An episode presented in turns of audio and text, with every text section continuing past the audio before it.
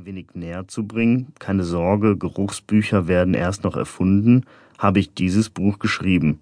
Es ist ganz bestimmt kein Lehrbuch und wird die Urologie nicht komplett erklären können, aber es kann einen Einblick in diesen vielseitigen Bereich der Medizin und des Körpers geben und vielleicht die Scham vor einem Besuch beim Urologen nehmen.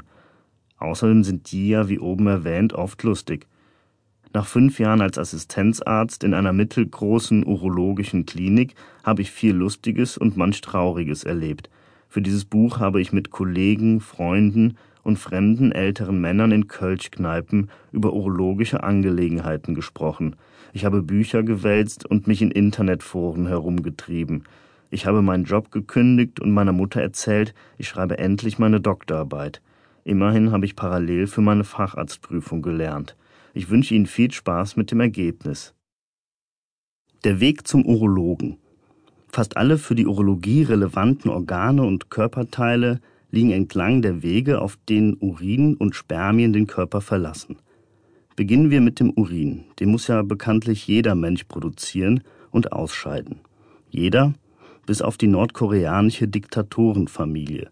Laut Legenden oder vielmehr Propaganda müssen die Kims nämlich nicht ausscheiden, weder Urin noch Stuhl. Die einleuchtende Erklärung dafür, sie verbrennen ihre komplette Energie, um ihre bewundernswerten Taten zu vollbringen, wie zum Beispiel Opern zu komponieren, im Alter von drei Wochen laufen zu lernen oder während der ersten Versuche auf dem Golfplatz elf Hole-in-One hintereinander zu schlagen. Bei uns normalen Menschen, männlich wie weiblich, wird der Urin in den Nieren gebildet. Hiervon haben wir üblicherweise zwei Stück, auf jeder Seite des Körpers eine.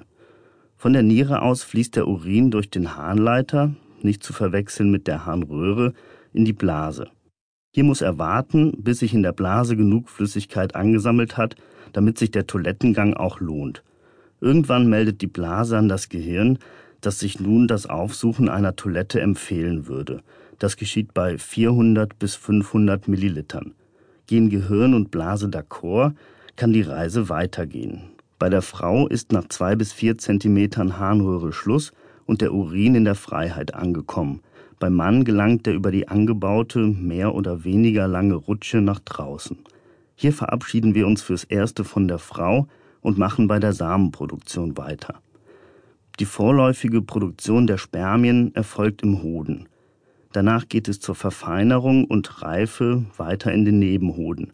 Das dauert im Gegensatz zu einem guten Rioja nicht zwölf Monate im Barrik, sondern acht bis 17 Tage. Ohne Barrik versteht sich. Die Spermien, die bei einem Orgasmus den Nebenhoden verlassen, machen übrigens nur drei Prozent des späteren Ejakulatsvolumens aus, also dessen, was vorne rauskommt. Den restlichen Anteil bilden Sekrete aus Samenblase und Prostata, die wichtige Stoffe enthalten, welche die Spermien außerhalb des Körpers überlebens- und fortpflanzungsfähig halten. So ist das Ejakulat eines sterilisierten Mannes optisch und mengenmäßig nicht von dem eines fruchtbaren Mannes zu unterscheiden, aber dazu kommen wir später. Ab der Prostata die sich beim Mann direkt unter der Blase befindet und die Harnröhre ummantelt, nehmen Urin und Sperma durch die Harnröhre denselben Weg nach draußen. Dieser Weg ist natürlich deutlich länger als bei der Frau, was bei einer Blasenentzündung von großer Wichtigkeit ist. Wir haben im weiblichen Körper also folgende für einen Urologen interessante Organe. Nieren, Harnleiter, Harnblase, Harnröhre, Brüste, äh, leider nicht.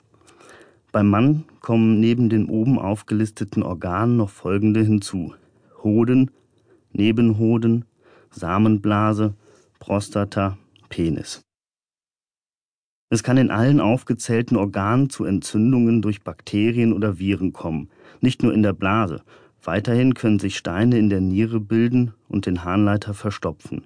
Leider können auch alle Organe von bösartigen Tumoren befallen werden, oder von Geburt an in ihrer Funktion eingeschränkt sein. Sie sehen, es gibt zahlreiche Gründe, weshalb Sie irgendwann im Leben einmal einen Urologen aufsuchen müssen. Was stellen Sie als Patient nun konkret an, wenn es im Hoden zwickt, der Niere schmerzt oder der Harnstrahl schwächelt? Wie findet man seinen Weg zu einem Urologen? Und wenn man schon mal dabei